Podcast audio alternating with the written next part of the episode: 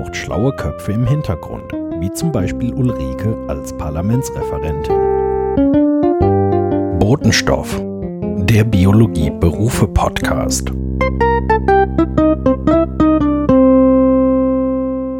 Hallo und herzlich willkommen zurück zum Botenstoff-Podcast, Episode 4 vom 1. März 2020. In der heutigen Folge habe ich mit Ulrike Herzog gesprochen und Ulrike arbeitet als Parlamentsreferentin in der Hamburger Bürgerschaft in der Behörde für Wissenschaft, Forschung und Gleichstellung. Was sie da so macht und welche Jobs sie auf dem Weg dahin hatte, erzählt sie uns ausführlich in dieser Folge. Ich freue mich wie immer über Feedback. Das könnt ihr mir gerne zukommen lassen an den Botenstoffpod auf Twitter oder an info@botenstoff.eu per E-Mail. Die nächste Folge ist auch schon aufgenommen und wird bald erscheinen. Jetzt wünsche ich euch viel Spaß mit Ulrike und bis bald. Hallo, ich freue mich heute bei Ulrike Herzog in Hamburg im Wohnzimmer zu sitzen und die nächste Folge Botenstoff aufzunehmen. Hallo Ulrike. Hallo Peter. Zum Einstieg, wie immer, die Frage, äh, was ist dein Lieblingsorganismus, der dir gerade so spontan in den Sinn kommt? Das Eichhörnchen. Das Eichhörnchen. Äh, kannst du die hier auch von der Couch manchmal beobachten? Ja, kann ich sehen. Ja. Ich habe ein Eichhörnchenpärchen vor der, vor, vor der Balkontür quasi. Ach, mhm. sehr schön. Ja. Äh, da, Herz, äh, da lacht das Biologinnenherz, oder? Total. Ähm, würdest du wieder Biologie studieren? Ja, ziemlich sicher, ja. Ziemlich sicher, ja. ja. Sehr schön. Ja. Und was wärest du heute, wenn du nicht Biologin wärst? Vielleicht hätte ich Medizin gemacht. Oder nein. Ich hatte auch mal überlegt, ähm, zur Polizei zu gehen und da eine Ausbildung zu ah, machen als ja. Kriminalkommissarin. Ja, etwas ja. völlig anderes. Was ganz anderes, ja. Ah ja. Ähm, ich habe gelesen, bei dir war im Prinzip im Abi schon klar, dass du Biologie würdest studieren wollen. Genau, ja. ja. Das war so, dass ich in der neunten Klasse Genetik hatte bei einer Biologielehrerin und seitdem war für mich klar, ich mache Genetik. Ich fand das so spannend. Damals haben wir Mendel gemacht, mhm. Erbsen zählen und so.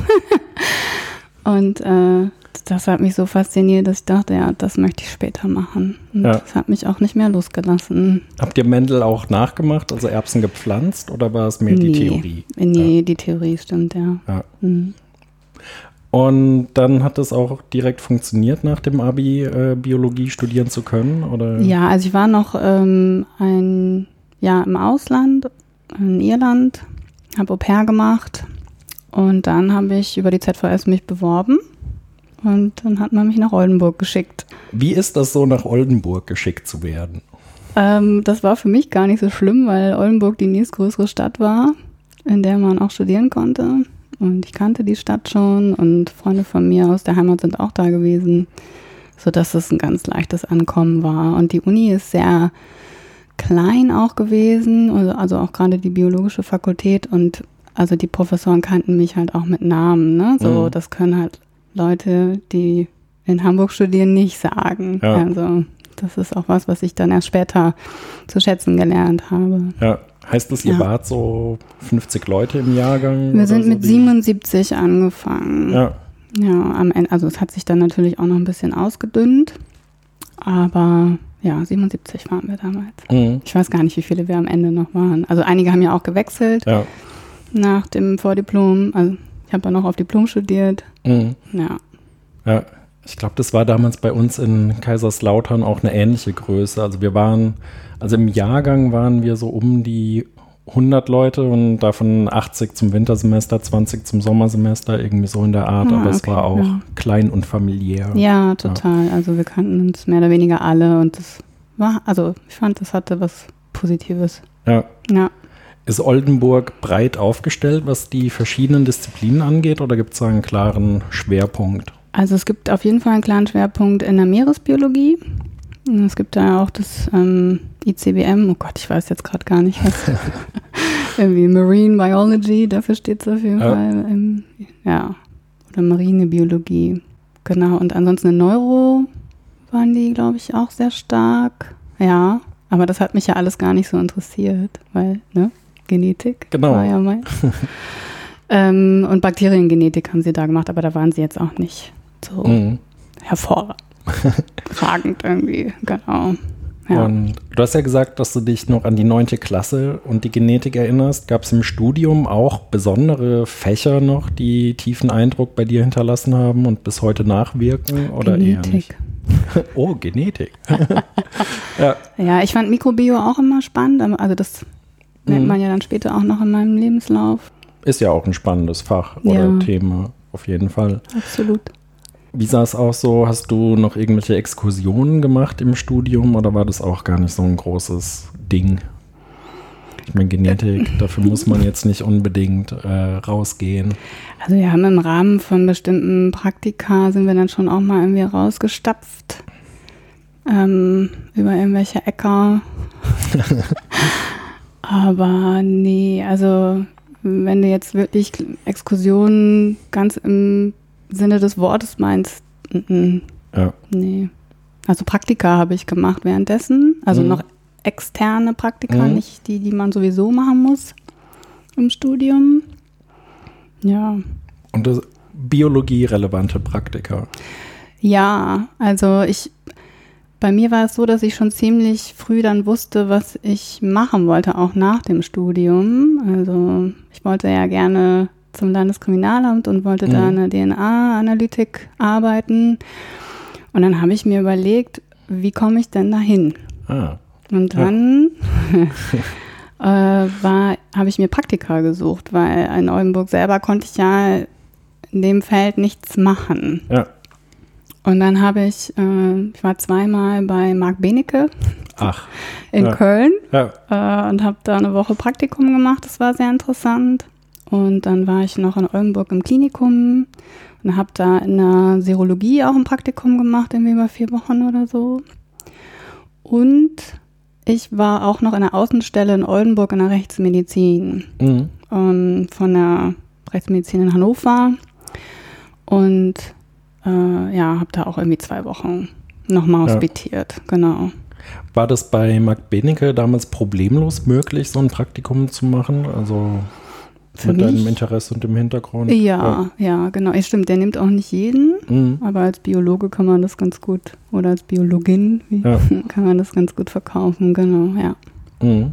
Ja, Also im Laufe des Studiums hast du diese verschiedenen Praktika gemacht und dann deine Diplomarbeit in der Genetik geschrieben. ja genau. Also in Oldenburg konnte man ja, also ich wollte gerne Humangenetik auch machen und das war in Oldenburg nicht möglich und dann habe ich auch mit dem Fokus schon äh, LKA äh, mich umgeschaut und habe dann äh, in Hamburg hier am Universitätsklinikum Eppendorf in der Rechtsmedizin eine Diplomarbeitsstelle bekommen und habe mich damals echt einen Keks gefreut. Ja.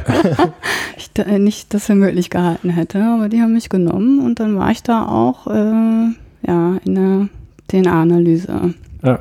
Und ja, habe da meine Diplomarbeit gemacht. Das ist natürlich auch äh, sehr vorbildlich, aber gar nicht so häufig bei Leuten, die Bio studieren, dass sie so einen klaren Plan und so eine Idee haben. Ja. Und da habe ich auch das Gefühl, das schadet den Leuten am Ende auch so ein bisschen bei der Jobsuche, dass äh, die Ideen und die Vorstellungen fehlen. Aber dafür ist ja zum einen dieser Podcast da und Ja. zum anderen das Projekt Biologenkompass, was du mit einer Freundin betreibst. Ja, genau.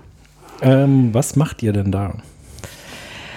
Ja, da machen wir fast ein ähnliches, also was ähnliches wie, wie du jetzt hier mit mir. Also wir treffen auch andere Biologinnen und Biologen und löchern die über ihren Job und ähm, verfassen daraus dann Artikel, in denen wir am Ende deren Beruf vorstellen. Mhm.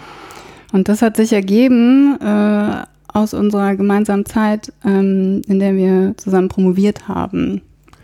Ja. Ja, also da haben ja, ich weiß nicht, ob wir da jetzt schon drauf eingehen wollen oder. Genau, vielleicht, vielleicht sogar später noch mhm. im Detail. Ähm, aber es war auch so eine Sache, die Uni hat sich bei euch dann auch wenig darum geschert, was eigentlich Leute nach dem Studium so machen oder wie war eure Erfahrung? Ja, genau. Ja. Also es gab gar keine Angebote. Mhm. Ja. Ja, das finde ich ja bis heute schade, dass es an den meisten Unis so aussieht. Ja, ja. ich auch. Dann, genau, hast du die Diplomarbeit in der Genetik gemacht. Genau. Und äh, äh, an der Klinik. So. Universitätsklinikum ja, Eppendorf. Ja, genau. Mhm. Und wie ging es dann für dich weiter? Also dann standst du vor der Frage Promotion oder keine Promotion? Äh, vor der Frage stand ich gar nicht, weil ich wusste, wenn ich zum LKA möchte, dann brauche ich den Doktortitel, weil ich muss, würde dann als Sachverständige arbeiten und dafür ist das Voraussetzung. Ja. Und deswegen war das für mich ganz klar, ich muss jetzt den Weg gehen. Und äh, dann habe ich auch da geguckt, okay, wie komme ich als am, am nächsten einfach äh, an das ran, was da gemacht wird. Weil irgendwie klar war für mich, ja, also ich werde meine Doktorarbeit jetzt nicht am LK schreiben können. Ja. Und ähm, ja, da in der Rechtsmedizin gab es dann keine Möglichkeit dafür. Und dann habe ich mich beworben am Bernhard-Nocht-Institut für Tropenmedizin, auch hier mhm. in Hamburg. Und die haben nämlich eine Arbeitsgruppe gehabt, die humangenetische Assoziationsstudien durchgeführt haben und da im Grunde genau die gleichen Methoden verwendet haben, wie man auch im LKA-Labor verwenden würde. Mhm. Und da habe ich gedacht, super, das ja. ist genau das, was ich brauche. Und habe mich, wie gesagt, da beworben. Und äh, ja, verrückterweise hat auch das geklappt dann. ja. Läuft bei dir. Ja, irgendwie schon. Ne? Ja. Äh, äh, was für Methoden sind das, die man da im Speziellen braucht? PCR und Sequenzieren. Ja. Ja. Das ist bis heute wahrscheinlich auch im Wesentlichen noch so, oder? Hm, ja, ich weiß gar nicht. Also PCR auf jeden Fall, Realtime auch. Mhm. Ähm, und ich weiß gar nicht, ob die sequenzieren. Ich habe mich dann, ich bin ja dann irgendwann davon abgewichen von dem Weg. Ähm, ähm, ob die das auch machen, aber das stand, glaube ich, mal zur Debatte. Ob das jetzt mhm. gemacht wird, weiß ich ehrlich gesagt nicht. Und hast du dich bei der Promotion dann auch mit Tropenerkrankungen wirklich beschäftigt oder worum ging es da ansonsten thematisch? Mm, also ich selber habe mich mit Tropenerkrankungen nicht direkt beschäftigt. Also die Arbeitsgruppe hat ähm, diese Genom-Assoziationsstudien am Humangenom durchgeführt. Das war für mich natürlich total super, weil ich ja auch am Humangenom arbeiten wollte. Aber es ist jetzt schon eher untypisch für Tropenmedizinisches Institut. Ja. Ähm, was da in unserer Arbeitsgruppe gemacht ähm, wurde, war, dass eben geschaut wurde, ob es irgendwelche genetische Prädispositionen gibt für Malaria und Tuberkulose, war jetzt also explizit damals Thema. Genau. Und ich hatte dann auch, also habe dann bei Malaria geschaut. Ja. Mhm. Ähm, ich habe mich das jetzt gefragt an so einem Tropeninstitut. Hat so ein Institut auch einen gewissen Dienstleistungscharakter für Leute, die eben sich eine Tropenkrankheit einfangen? Und ja. Ja, also man kann sich da auch impfen lassen im mhm. Vorfeld. Mhm. Es gibt auch eine Impfberatung. Ähm, aber also jetzt für Fälle, die gehen dann ähm, tatsächlich eher zum ähm, Universitätsklinikum in Eppendorf. Da gibt es dann noch eine klinische Station. Mhm. Ja, die war vorher am BNI, aber die ist dann umgezogen ans UKE, kurz bevor ich gekommen bin ans ja. BNI. Mhm. Und gibt es dann an dem Tropeninstitut mehr, Biolo äh, mehr Möglichkeiten für Biologinnen in Festanstellung, weil die einen gewissen Dienstleistungscharakter haben und es nicht nur um Forschungsgelder geht oder ist es da genauso schwierig? Mm, also die Biologen selber sind gar nicht so sehr an der Dienstleistung beteiligt, sondern forschen schon. Ähm, von daher, nee, sieht es da nicht anders aus wie ja. sonst auch. Also da geht es halt auch um ähm, ne, Einwärmen von Drittmittelprojekten. Es gibt natürlich auch, also Forschung wird auch aus Haushaltsmitteln bezahlt. Ähm, ja, aber im Grunde stehen die da vor den gleichen Problemen wie an, ja. an den Universitäten auch. Mhm. Ja. ja, es ist ein schwieriges Feld in der Wissenschaft. Ja. Ähm, du hast dann eben ein paar Jahre promoviert und hast dann mal weitergesehen. Oder wie lief das so? Ja, das lief so, dass ich irgendwann gefragt wurde, ob ich Doktorandensprecherin werden möchte. Mhm. Und dann habe ich das auch gemacht und ähm, habe dann währenddessen zum Beispiel auch ein Berufserkundungsseminar ins Leben gerufen. Endlich. Ja, weil auch wir uns alle da die Frage gestellt haben, was machen wir denn eigentlich danach? Weil die meisten dann auch, während sie promoviert haben, festgestellt haben, mh, ja, Wissenschaft, so attraktiv ist es jetzt dann doch nicht langfristig. Ähm, genau. Und äh, da, während ich halt das gemacht habe, also jetzt nicht nur das Berufserkundungsseminar, sondern auch andere Kooperationen dann mit dem Vorstand zusammen oder mit der Vorstandsreferentin damals, habe ich dann festgestellt, mh, das ist ja irgendwie auch ein spannendes Feld. Mhm. Also auch so Wissenschaftsmanagement, Bildungsmanagement, überhaupt dieses ganze Manage Ja. Management-Gedöns, sage ich jetzt mal so. Und dann habe ich gedacht, ja, vielleicht ist das gar nicht so uninteressant, aber mir es Spaß macht und zweitens, weil ich es auch gut kann. Mhm. Und dann über dieses Berufsfeld Erkundungsseminar habe ich dann auch jemanden kennengelernt, der beim Landeskriminalamt gearbeitet hat und ähm, wir sind danach auch äh, noch in Kontakt geblieben und mit ihm habe ich zusammen auch den Biologenkompass gegründet. Ah, ja. Und irgendwann hat er dann zu mir gesagt, weil er das ja wusste, dass ich gerne dahin möchte, so, "Mm, weißt du, vielleicht ist das auch gar nicht das Richtige für dich, das zu machen, weil das ist doch sehr hierarchisch auch bei der Polizei Mhm. und man macht ähm, im Grunde immer die gleichen Methoden, also immer PCR rauf und runter. Ja. Und das Einzige, was sich so ändert, sind halt die Fälle. Ne? Mhm. Und das könnte halt auf Dauer ganz schön langweilig werden. Und so wie er mich kennengelernt hat, meinte er, also ich glaube, das ist nichts für dich. ja. Ist dein kleiner Traum zerbrochen oder war das eigentlich dann mit der Begründung und allem ganz okay? Das war ganz okay. Ja, Hätte man jetzt denken können, ne? Das ja ist schon. Also, So, aber war nicht so. Ich hatte dann tatsächlich große Freude auch an, an so organisieren und koordinieren und so. mhm. Und dann hatte ich ja, bin ich ja seicht gefallen, sage ich mal so. Ja. Ja. Da hattest du dann eine Weile eine Stelle als Koordinatorin eines Promotionsprogramms auch, oder?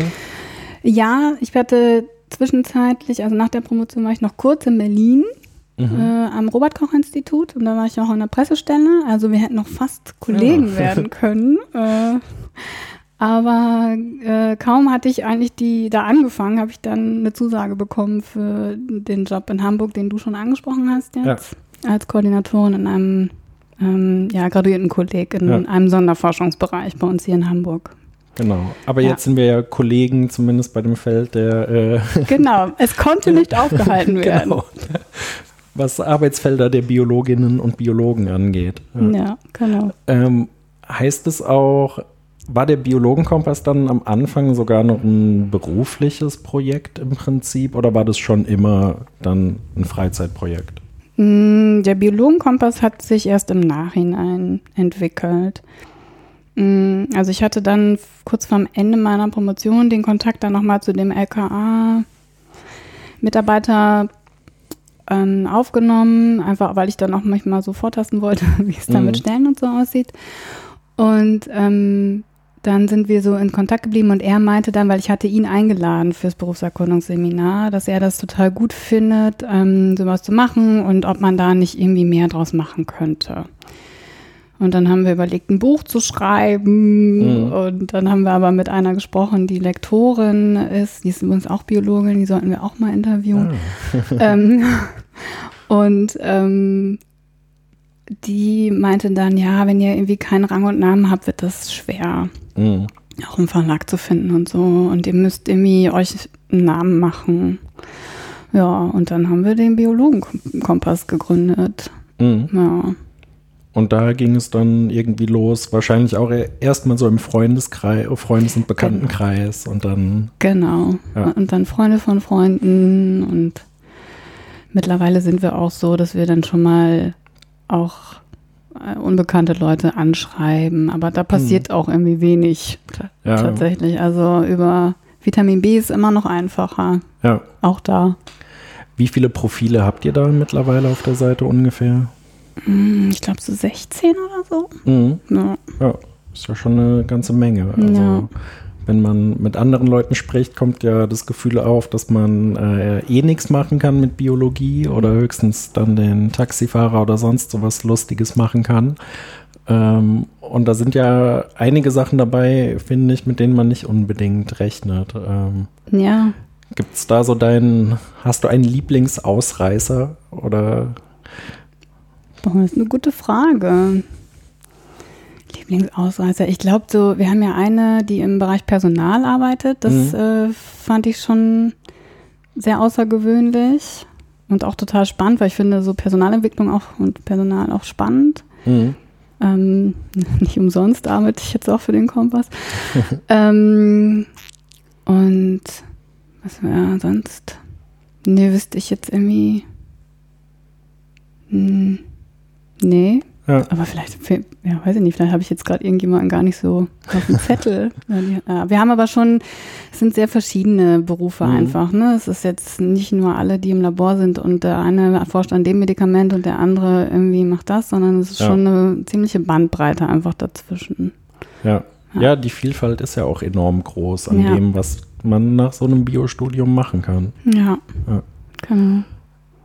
Ähm, genau, und ihr habt da, ihr habt das, finde ich, auch sehr schön gegliedert, so sehr übersichtlich in verschiedene Bereiche, ob man jetzt irgendwie öffentlichen Dienst oder Forschung oder anderes machen will. Also Mhm. die Seite ist wirklich ein hervorragendes, äh, eine hervorragende Quelle für Leute, die im Studium stehen oder auf Jobsuche sind. Kann ich nur wärmstens empfehlen. Vielen Dank, Peter. Wir geben uns größte Mühe. Und Gott sei Dank sieht keiner, dass ich gerade erröte. Genau, aber es ist dann ja auch ein Freizeitprojekt und geht schon Zeit rein. Ne? Mhm, absolut. Ja. Ja. ja. Wir würden auch gerne mehr machen oder ich würde auch gerne mehr machen, aber man muss halt einfach gucken, dass man die Zeit dann noch findet. Ja. Ja. Habt ihr da regelmäßige Termine, dass ihr euch zusammensetzt, Redaktionstreffen abhaltet? Ja. genau. Wir treffen uns einmal im Monat mm, und opfern dafür einen Sonntagnachmittag. Ähm, wir sind ja zu zweit auch. Also ich Mhm. mache das jetzt nicht mehr mit der Person vom LKA zusammen. Äh, er ist irgendwann ausgestiegen und dann habe ich eine ehemalige Kommilitonin gefragt, die auch mit mir zusammen promoviert hat. Also die ist einen ziemlich ähnlichen Weg gegangen wie ich und Mhm. sie hat Gott sei Dank gesagt, ja, ich bin dabei und Ja. jetzt machen wir das zusammen. Also Frauke macht das jetzt mit mir. Genau. Und hat euch die Seite auch mittlerweile schon Türen geöffnet, die vielleicht sonst verschlossen gewesen wären, einfach durch das Netzwerken oder dadurch, dass ihr Erfahrungen im Webdesign oder sonst was habt, was andere Leute eben nicht haben?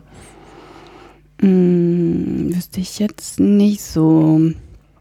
Aber also im beruflichen Kontext. Also ich habe das schon mal angeführt, auch in Bewerbungen. Mhm. Aber wie man merkt, hat das nicht funktioniert. Warum? Du hast doch Arbeit heute. Äh, das stimmt, ja. Das war allerdings nicht so ausschlaggebend dafür. Ja. Ähm, wie lange hast du die Koordinatorinnenstelle da inne gehabt? Die habe ich fünf Jahre gemacht. Ah ja. Ja, also erst ja mit einer halben Stelle und äh, in der zweiten Förderperiode von dem SFB konnte ich dann aufstocken auf eine volle, weil wir mehr Gelder einwerben konnten. Mhm. Ja. Und hast du andere Nebenjobs in der ersten Zeit gehabt mit der halben Stelle oder? Ja, äh, habe ich. Ähm, ähm, und zwar war es so, dass ähm, das Büro, was ich hatte für die Koordinatorenstelle, das war auf dem Flur ähm, mit dem Zentrum für Lehre und Lernen. Und ähm, die, ich war auch in einer Arbeitsgruppe bei einem Professor äh, für Fachdidaktik der Ingenieurwissenschaften und die haben sehr eng miteinander kooperiert, weil die halt ähm, sich alle mit Lehre beschäftigt haben ähm, von Ingenieurwissenschaften. Und dadurch kannten wir uns total gut. Und da wurde irgendwann eine Elternzeitvertretungsstelle frei ähm, im Qualitätsmanagement. Mhm. Und dann ist man auf mich zugekommen und hat mich gefragt, ob ich mir das vorstellen könnte, eben für acht Monate zu machen. Und dann habe ich gedacht, oh ja, ich habe da nur eine halbe Stelle, jetzt äh, irgendwie eine volle Stelle, mehr Ja. Geld, yay. und fand die auch alle total nett und konnte mir das super vorstellen und habe dann, also es gab natürlich auch dann noch ein Vorstellungsgespräch und so weiter und so Mhm. fort. Und ich habe dann auch die Stelle bekommen. Und dann habe ich das äh, irgendwie zwei Monate oder so, wenn überhaupt, gemacht. Und dann gab es halt auch noch einen personellen Wechsel und ähm, ein bisschen Personalrochade. Und schwuppdiwupp war die Stelle bis ähm, zum Projektende frei. Mhm. Und dann konnte ich das noch länger machen als diese acht Monate, die erst angedacht waren. Ja. Genau, und das habe ich dann noch gemacht. Also ich habe es insgesamt zwei Jahre gemacht. Und das lief auch ganz gut mit zwei halben Stellen oder war das eher, dass du zweimal 60 Prozent oder noch mehr arbeiten durftest? Nö, das lief total gut. Also meine beiden Chefs haben mir auch da total vertraut. Also die waren dann auch jetzt echt nicht so, dass sie gemeint haben, du machst unbedingt bis dann und dann die eine und dann Ja. die andere Stelle. Also das war total ein angenehmes Arbeiten. Ähm, das war halt nur kognitiv auch eine Herausforderung, Mhm. ne? weil also ich war ja dann immer da und alle sind halt immer mit ihren Anliegen dann zu mir gekommen, ob ich jetzt gerade eher für den einen Job oder für den anderen gearbeitet habe. Ja. Und die waren auch sehr unterschiedlich, ne? Während ich jetzt bei der Koordination äh, hauptsächlich eben koordiniert habe, habe ich halt im anderen Job ähm, irgendwie Workshops mir überlegt, äh, die ich dann mache oder irgendwie das Controlling von den Zahlen da gemacht ähm, oder irgendwelche Prozesse mir überlegt, wie man die gestalten kann und so. Also es war schon ganz anders und dadurch und weil es auch es hatte ja überhaupt nichts mit Biologie zu tun. Mhm. Dadurch war das auch eine Herausforderung für mich. Das war jetzt eher so ein Job, den sonst vielleicht Psychologen, Soziologen machen oder Pädagogen. Und ich musste mich da halt auch erstmal reinarbeiten. Und das war, Ja, war eine Herausforderung. ja, Ja. glaube ich. Ja. Und war nach den fünf Jahren wieder die Förderperiode des Sonderforschungsbereichs beendet oder hattest du einfach genug von der Arbeit da? Mm, Ich habe die Stelle sehr geliebt. Ich mochte das wirklich gerne und ich hätte das eigentlich auch fast mein Leben lang, glaube ich, weitermachen können. Aber sie war halt einfach befristet. Ja. Und ähm, ich habe dann, also als das, als die erste Förderperiode zum Ende ging, habe ich natürlich angefangen, mich zu bewerben, weil ich, wir konnten nicht davon ausgehen, dass wir weiter gefördert werden. Und ähm, dann war es aber, ich, also ich habe dann keine Stelle bekommen in der Zeit, wo ich gesucht habe. Und dann wurde auch der SFB verlängert. Mhm. Äh, juhu, weil dann konnte ich meine Stelle auch noch ein bisschen länger machen. Und ähm, dann habe ich aber danach, liefen diese Newsletter, die ich abonniert hatte mit den Stellenausschreibungen immer weiter. Und ich hatte immer meine Mutter im Ohr, die gesagt hat, du musst dir eine unbefristete Stelle suchen, Kind. Und ich habe gedacht, ja, sie hat ja auch nicht ganz unrecht. Und äh, ja, dann habe ich halt auch gedacht, naja, was interessiert dich denn so? Mhm. Und ich konnte mir am ehesten vorstellen, dann in einer, bei uns in der, Behörde, der Wissenschaftsbehörde zu arbeiten, also bei der Mhm. Stadt auch. Es war für mich, kam überhaupt nicht in Frage, auch in die freie Wirtschaft zu gehen. Und dann hatte ich auch von der Stadt Hamburg mir den Newsletter für deren Stellenausschreibung abonniert und dann irgendwann gab es halt eine Stelle, die mich interessiert hat. Und auf die habe ich mich beworben und die habe ich dann auch bekommen. Und das ist deine heutige Stelle, oder? Das ist meine heutige Stelle, ja. Und äh, das nennt sich, ich muss noch mal kurz gucken, Parlamentsreferentin. Genau, Ja, ja. kann, also von Parlamentsreferentin habe ich so noch nicht gehört. Ich habe da direkt an den wissenschaftlichen Dienst des Bundestages gedacht. Ist das vergleichbar oder ist es eine völlig andere Richtung? Äh, das ist eine völlig andere Richtung. Okay, sehr gut. Was macht denn eine Parlamentsreferentin? Wenn man jetzt nach der Stellenausschreibung geht, berate ich ähm, die Behördenleitung in Sachen, also Parlamentsangelegenheiten. Das ist ja bei uns in Hamburg die Bürgerschaft. Mhm. Ähm, aber auch in Sachen des Senats und der Staatsräte. Also wir haben ja Senatoren, Senatorinnen und Staatsrätinnen und Staatsräte. Und die haben ihre Besprechungen und ähm, da äh, das koordiniere ich und bereite das vor. Ähm, und äh, ja, alles, was sonst auch mit der Bürgerschaft zusammenhängt, auch Regierungsvorhaben, die unter uns Behörden abgestimmt werden, mhm. ähm, da äh, übernehme ich auch die Koordination ins Haus und wieder raus. Und bist du da nochmal für einen speziellen Teil zuständig, für einen biologischen, für einen wissenschaftlichen, irgendwie sowas? Oder? Nee, gar nicht. Nee. Also da geht, also kommt alles auf den Tisch, was halt reinkommt. Also ich bin halt, wie gesagt, ähm, zuständig eben für die Bürgerschaftssachen und ähm, für die, also für die Regierungsvorhaben Senat Staatsräte. Und es gibt natürlich noch andere Gremien auch, ne, wie jetzt zum Beispiel Wissenschaftsrat oder die ähm, Kultusministerkonferenz und so, wo wir uns ja auch einbringen als Land. Ähm, aber das machen Kollegen von mir zum Beispiel. Ja. Und bekommen, also kommt dann jemand auf dich zu und sagt, er will zu einem bestimmten Thema gebrieft werden und dann recherchierst du dazu oder wie sieht da so dein Alltag aus? Ähm, nein, also es ist so, dass ähm, E-Mails reinfliegen am laufenden Band und da ähm, also Tagesordnungen kommen mit jetzt zum Beispiel für den Wissenschaftsausschuss von unserer Bürgerschaft. Und ähm, der gibt mir dann eigentlich vor, was ich ähm, an Informationen beauftragen soll. Also ähm, ich bin angesiedelt in der Präsidialabteilung, also es gibt bei uns die Präsidialabteilung und dann halt die einzelnen Stränge, wo dann ähm, sich, also wo geht es um Hochschulen oder ähm, die Forschung oder auch zentrale Dienste und die sind wieder aufgegliedert in einzelne Fachreferate und die kümmern sich um die inhaltliche Bearbeitung.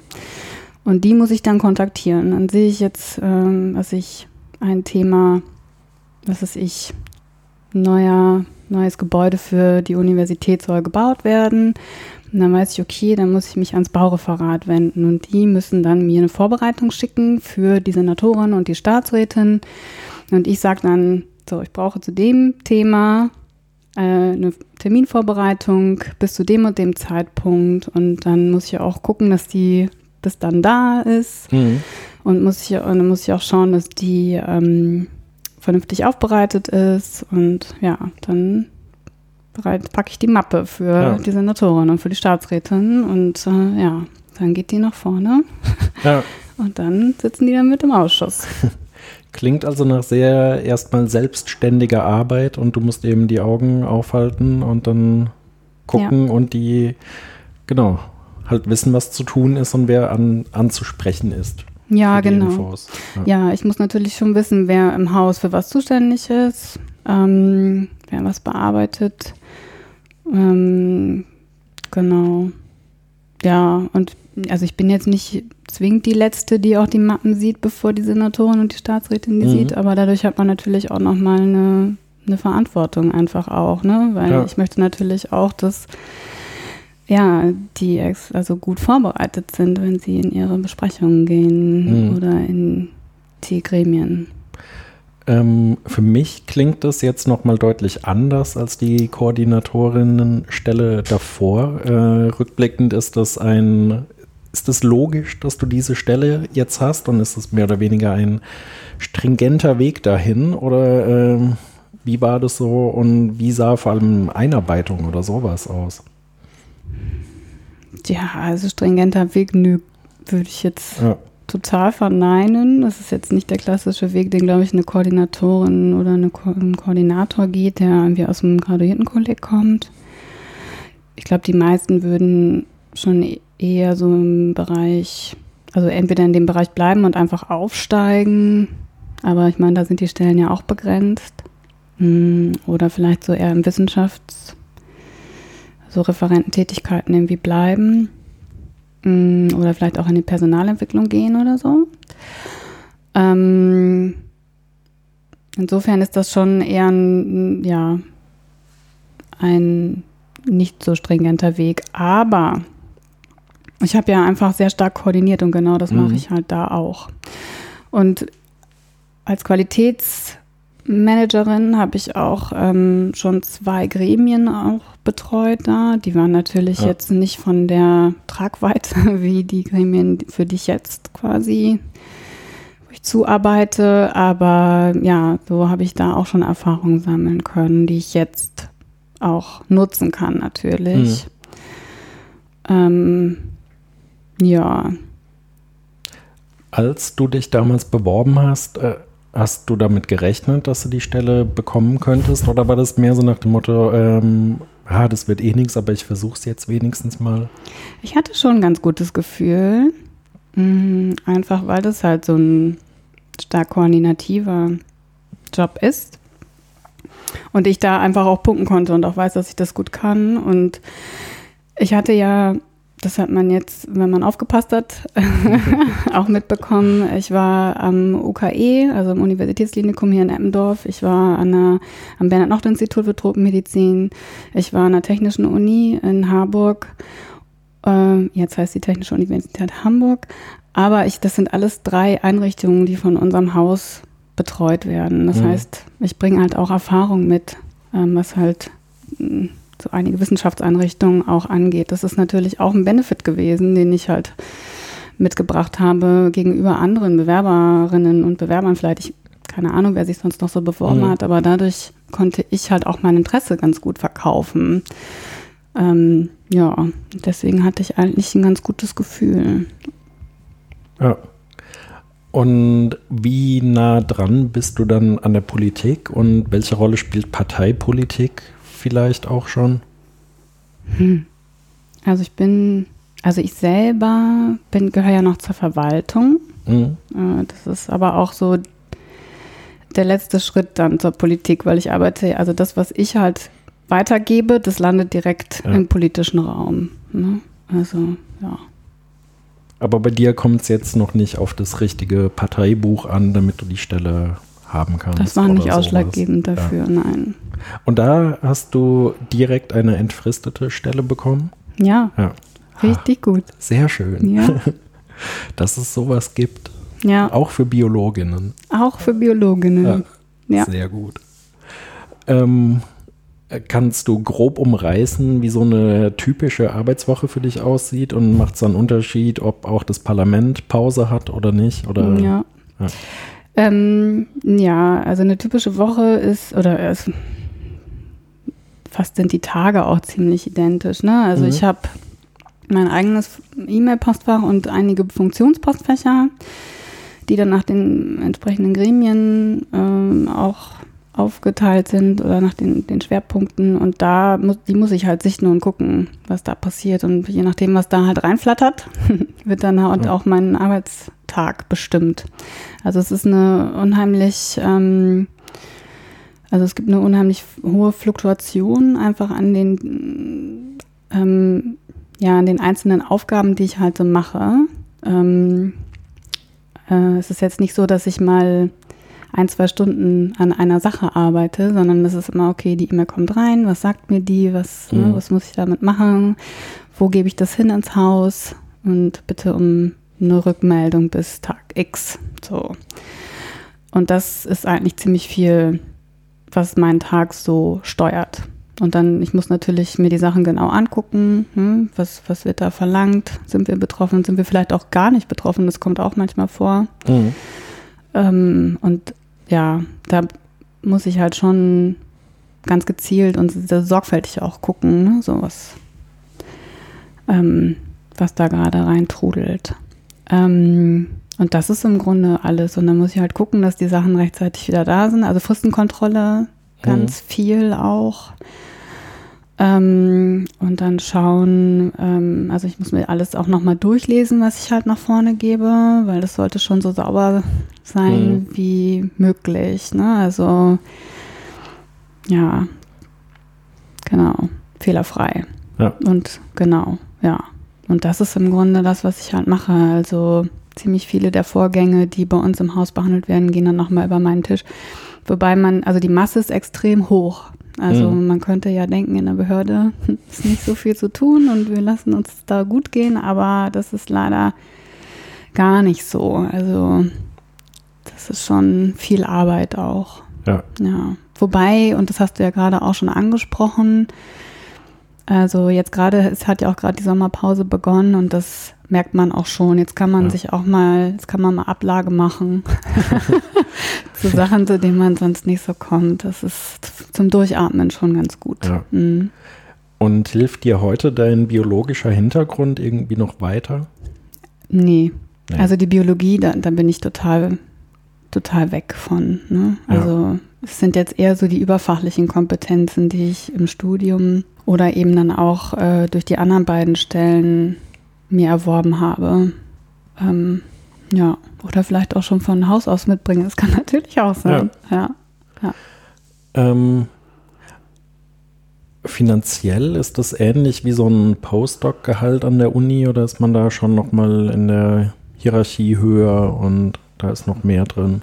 Also ich werde auch nach Tarifvertrag bezahlt und habe eine E13-Stelle. Mhm. Und das ist schon manchmal unterschiedlich auch in den einzelnen Behörden, wie das auch ähm, bezahlt wird. Aber ich glaube auch, dass da, das weiß ich jetzt nicht so im Einzelnen, dass da die Arbeitsschwerpunkte auch nochmal anders gelegt mhm. sind. So. Ja, also es kann auch sein, dass äh, Menschen, die einen ähnlichen Aufgabenzuschnitt haben wie ich, dann eine 14er Stelle haben. Ähm, mhm. aber dann haben sie vielleicht noch irgendwo mehr Verantwortung oder so, weil dies, es gibt ja bestimmte ähm, äh, ja, wie so Tabellen, da kann man dann gucken, die ja. Person muss oder die, auf der Person muss man das und das und das machen. Und dann gibt es Punkte dafür und dann kann man sehr schnell ausrechnen, ob man jetzt eine 13er oder eine 14er Stelle bekommt. Ja. Also das ist eigentlich alles kein Geheimnis. Ja. Mhm. Ähm, wie ist es heutzutage so mit Vereinbarkeit von Familie und Beruf? Ist das ein Thema in der Behörde oder ist es auf dem Level, also ist es möglich, ist es schwierig? Gibt es da Unterstützung? Mm, also es gibt die Möglichkeit, ähm, Telearbeit zu beantragen. Das kann man machen. Ähm, man braucht, ähm, also man muss schon angeben, ob man dann auch Kinder pflegt oder äh, Pflege anderer Art mhm. macht. Also die Möglichkeit besteht auf jeden Fall, ja. Mhm. Genau. Und gibt es bei euch ähm, qualifizierte Teilzeitstellen oder ist sowas auch eher schwierig? Was ist eine qualifizierte Teilzeitstelle? also wir haben, man kann in Teilzeit arbeiten. Mhm. Ja. Ja. Ja, ich finde, das ist oft, ähm, sind Teilzeitstellen so ein bisschen so ein Abstellgleis manchmal und da kommt man rein und nicht mehr so gut raus je nachdem. Mhm. Also ja. es gibt bei uns im Haus einige, die in Teilzeit arbeiten, ähm, bei uns im Bereich aber nicht. Mhm. Ja, das könnte auch schwierig sein, tatsächlich, weil unser Arbeitsvolumen einfach extrem hoch ist. Ja. So. ja. Ähm, genau, Perspektive und Entfristung haben wir ja schon drüber gesprochen, mhm. dass es mhm. gut aussieht. Ähm, wie oft oder wie viele Leute auf ähnlichen Stellen gibt es denn jetzt in einer Stadt wie Hamburg in dem Bereich, so Pi mal Daumen? Sind es fünf Leute, sind es 50 oder 500? Ich habe da irgendwie keine Vorstellung. Nee, jede Behörde müsste so eine Person haben. Mhm. Ja. Aber eine pro Behörde ist dann ja immer noch relativ. Es ist überschaubar, ja, ja, absolut, ja, genau. Ja. ja. Und in, also in den Bezirken gibt es auch ähnliche Stellen, aber die sind nicht so ganz so hoch dotiert. Mhm. Ja. Und wenn jetzt jemand äh, sagt, es wäre eine Stelle, da will ich hin, hättest du konkrete Tipps, wie man da am besten hinkommt? Hm. Also für Hamburgerinnen und Hamburger habe ich Tipps. Ähm, und zwar solange sie noch äh, an einer Hochschule arbeiten, also angestellt sind, äh, können sie ähm, sich auch diesen Newsletter zukommen lassen. Also den kann man sich natürlich auch zukommen lassen, ähm, wenn man extern arbeitet. Allerdings ist es so, dass die Stadt Hamburg zunächst intern ausschreiben muss. Ah ja. Und wenn man dann nämlich schon einen Vertrag hat an einer Hochschule, also jetzt sei es zum Beispiel in der Promotion, dann ist, ist man intern und dann hat man höhere Chancen, sich zu, also den, also ist die Konkurrenz einfach nicht so stark. Ja, mhm. genau. Und ähm, erst wenn die beim ersten, nee, beim zweiten Mal, glaube ich, nicht besetzt werden, dann wird erst ah. extern ausgeschrieben und die Chance, dass dann doch vorher jemand gefunden wird, ist eigentlich relativ hoch. Deswegen sollte man das meiner Meinung nach machen, solange man noch im System drin ist, mhm. wenn man die Möglichkeit hat. Ja. Und kann man bei euch auch ein Praktikum im Studium machen oder sowas oder ist das eher schwierig? Ähm, wir haben, also ja, wir selber haben jetzt keine Praktikanten gehabt. Wir bilden aus, aber dann eher die vom Public Management Studiengang. Mhm. Wir hatten Schüler schon im Haus, die irgendwie zwei Wochen Praktikum gemacht haben. Also, es ist nicht unmöglich, würde ich sagen. Ja. Und käme für dich auch der Weg in die Politik noch in Frage oder eher nicht? Hm. Das ist jetzt eine Frage. Ähm, also ich verfolge Politik sehr viel. Ähm, und ich habe ja auch durch die Promotion mir irgendwie äh, also so ein dickes Fell irgendwie angeeignet und so. Ähm, aber ich weiß gar nicht, ob ich so die, die Muße hätte auf diese politischen Spiele, sage ich mhm. jetzt mal so. Also man, und man braucht ja auch irgendwie viel Zeit, um mal Sachen durchzukriegen und so. Und ja, ich glaube, dafür wäre ich, ich, nee, ich ja. glaube eher nicht. und eine Sache, also ich habe das Gefühl, bei Freunden, die irgendwo in der Wirtschaft arbeiten, da gibt es oft weitere Karriereplanungen, Karriereperspektiven, auch mit Unterstützung des Arbeitgebers, auch so ein bisschen, mhm. dass gemeinsam geguckt wird, wohin könntest du dich eigentlich entwickeln. Äh, meine Erfahrung an der Uni ist, dass es das so im öffentlichen Dienst eigentlich kaum gibt. Wie ist es bei euch? Gibt es da so Mentoring oder auch eher wenig? Vom Mentoring selber habe ich jetzt so noch nicht gehört. Also es gibt, wir haben ein, ein Zentrum, was sich nur um Aus- und Fortbildung kümmert. Also da kann man unheimlich viele Fortbildungen machen, ähm, durch die Bank weg. Irgendwie verschiedenste Themen, Überführung auch, ja. Ähm, aber auch äh, einfach nur Excel, ähm, also Umgang mit Excel und so. Ähm, man kann da viel machen und ähm, es gibt auch Trainees, die explizit gefördert werden. Ähm, aber jetzt kein, also es gibt jetzt nicht so ein, so ein Programm oder so, wo ich mich jetzt bewerben könnte. Wüsste ich zumindest nicht. Mhm. Also wenn, dann wäre das auch, wäre das ganz gut, das vielleicht zu erfahren. Nein, weiß ich nicht. Ja. Ähm, aber dann müsste ich schon eher selber aktiv werden. Ja. Mhm. Also ist auch jetzt nicht so, dass von der vorgesetzten Ebene mit dir im Personalgespräch schon geguckt würde, wohin du dich noch entwickeln könntest oder irgendwie sowas. -mm. Ja. Mm ja. Ähm, genau, ich bin eigentlich mit meinen Fragen soweit schon am Ende. Du machst aber ja selber den Biologenkompass und stellst anderen Leuten auch Fragen. Also gibt es vielleicht irgendwas, worüber wir noch reden sollten, was ich jetzt völlig vergessen habe? Hm. Also wir fragen ja immer am Ende noch die Frage nach dem Rat für das studierende Ich. Mhm. Aber den habe ich ja schon abgegeben, weil mein Berufsbild ist ja schon abgebildet auf dem Kompass. Ähm, ich weiß gar nicht, was ich damals gesagt habe. ähm, Ansonsten, was, ähm, was hättest du vergessen? Oder ah. welch, ah. Du hast mich gar nicht nach Weiterbildung irgendwie gefragt, die ich noch nebenbei gemacht habe, zum ah, Beispiel. Stimmt, ja. Fällt mir gerade ein. Das ist auch was, Sag was mal, fragen. Ulrike, äh, hast du eigentlich nebenbei noch irgendwie sowas wie Weiterbildungen gemacht? Das ist eine sehr gute Frage, Peter. ähm, ja, habe ich tatsächlich. Und zwar war ich auch echt nicht müde, was das angeht. Ähm, während der Zeit an der Technischen Uni habe ich einige Fortbildungen gemacht ähm, über die DFG. Ähm, die haben das finanziert. Äh, genau, das war beim Zentrum für Wissenschaftsmanagement in Speyer. Mhm. Ähm, das war auch sehr interessant. Also gerade ähm, auch Personen, die sich interessieren für Bildungs- und Wissenschaftsmanagement, die, denen würde ich das auch empfehlen, da zu gucken. Also auch wenn man ähm, in DFG-finanzierten Programmen arbeitet, kann man sich, also kann man da auch, ich glaube, umsonst dann oder vergünstigt oder so teilnehmen. Das habe ich getan und dann Habe ich auch bei uns an der Uni gab es auch äh, eine Graduiertenakademie, da habe ich auch an Workshops teilgenommen, auch so zum Thema Kommunikation, Business Communication, Smalltalk im Businessbereich, sowas zum Beispiel. Deswegen können wir jetzt hier auch so gut reden miteinander. Ähm, das hat sehr gut funktioniert. Ja, und ähm, auch ähm, so Öffentlichkeitsarbeit habe ich auch gemacht.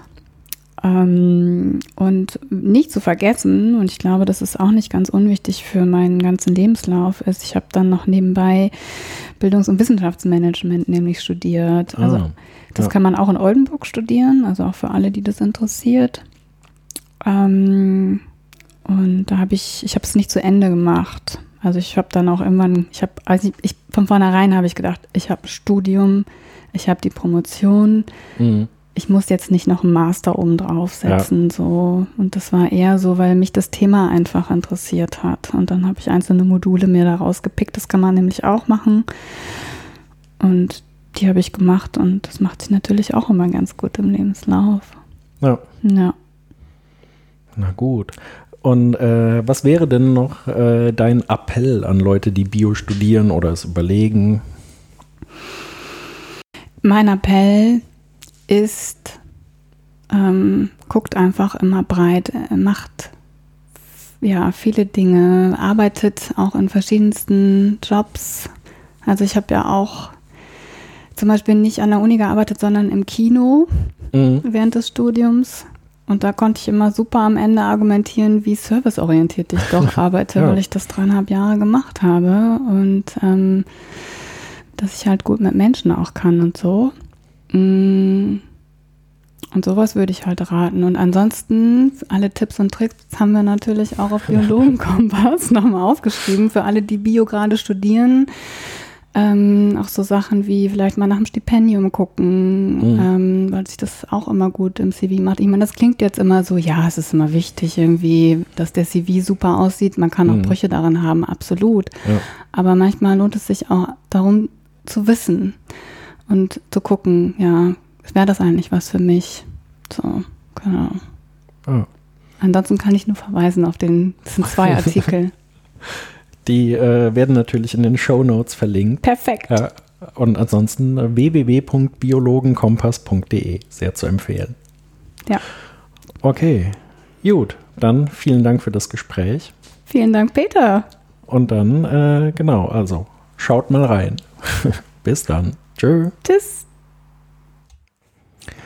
Tatsächlich ist unser Gespräch schon ein wenig her gewesen und bei Ulrike hat sich eine berufliche Veränderung ergeben. Was sie jetzt macht, erzählt sie in einer kurzen weiteren Audiodatei. Die kommt hier. Viel Spaß. Ja, hallo nochmal. Ähm, seitdem Peter und ich das Interview geführt haben, habe ich meine Stelle innerhalb der Behörde gewechselt. Also in der Einrichtung, über die ich auch eben schon berichtet habe, ähm, die Behörde für Wissenschaft, Forschung und Gleichstellung in Hamburg.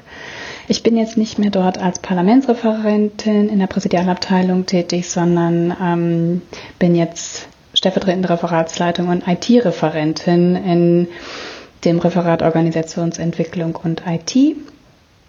Ähm, dort verantworte ich IT-Projekte, die an unseren staatlichen Hochschulen und auch der Staats- und Universitätsbibliothek durchgeführt werden. Und ich bin auch Ansprechpartnerin für unsere Behörde im hamburgweiten Programm Digital First. Ähm, da geht es zum Beispiel darum, äh, Verwaltungsleistungen, die von der Stadt Hamburg angeboten werden, zu digitalisieren. Ähm, ja, und dort Darüber hinaus betreue ich auch noch eine zentrale Service- und Beratungseinrichtung, die ähm, Projekte zur digitalen Transformation in der Lehre, in der Verwaltung und der Forschung eben im Bereich Wissenschaft initiiert werden. Und da bin ich jetzt, ähm, also ich arbeite jetzt deutlich fachlicher und, und inhaltlicher. Das heißt, ähm, wenn zum Beispiel von unserem Parlament, also von unserer Hamburger Bürgerschaft, ähm, ja, so Anfragen kommen, schriftliche kleine Anfragen oder auch große Anfragen, dann beantworte ich die zum Beispiel, wie viele Cyberattacken gab es ähm, auf Hamburger Hochschulen, Ähm, oder ich bereite auch ähm, die Sitzung jetzt inhaltlich vor, ähm, auf die unsere Behördenleitungen gehen, zu Gremiensitzungen zum Beispiel von der Kultusministerkonferenz ähm, oder ja, Wissenschaftsausschuss. Also das, was ich vorher im Grunde alles ähm, ja, angefordert habe, das äh, bearbeite ich jetzt und ja, würde mir dann jetzt quasi auf meine alte Stelle schicken, damit es dann weitergegeben werden kann für die Behördenleitung oder auch für unsere Amtsleitung. Genau, das äh, ist jetzt meine neue Arbeit und ja, diesen Weg kann man eben auch gehen und äh, ja, damit hätte ich zum Beispiel auch gar nicht gerechnet und ähm, das kann ein Weg sein, aber es ist auch nur einer von vielen, den man gehen kann. Und das war sie auch schon wieder. Botenstoff Episode 4 vom 1. März 2020. Vielen Dank an Ulrike für das Gespräch und vielen Dank an euch fürs Zuhören. Wie immer freue ich mich über Feedback, das ihr mir gerne an botenstoffpod auf Twitter schicken könnt oder per Mail an info@botenstoff.eu. Die nächste Folge habe ich auch schon aufgenommen und sie wird im Laufe des März erscheinen. Da habe ich mit dem Gründer eines Biotech-Unternehmens gesprochen. In den Show Notes findet ihr noch einige aktuelle Stellenangebote. Schaut doch mal rein und lasst mich wissen, ob für euch etwas dabei war. So viel für den Moment, macht es gut und bis bald.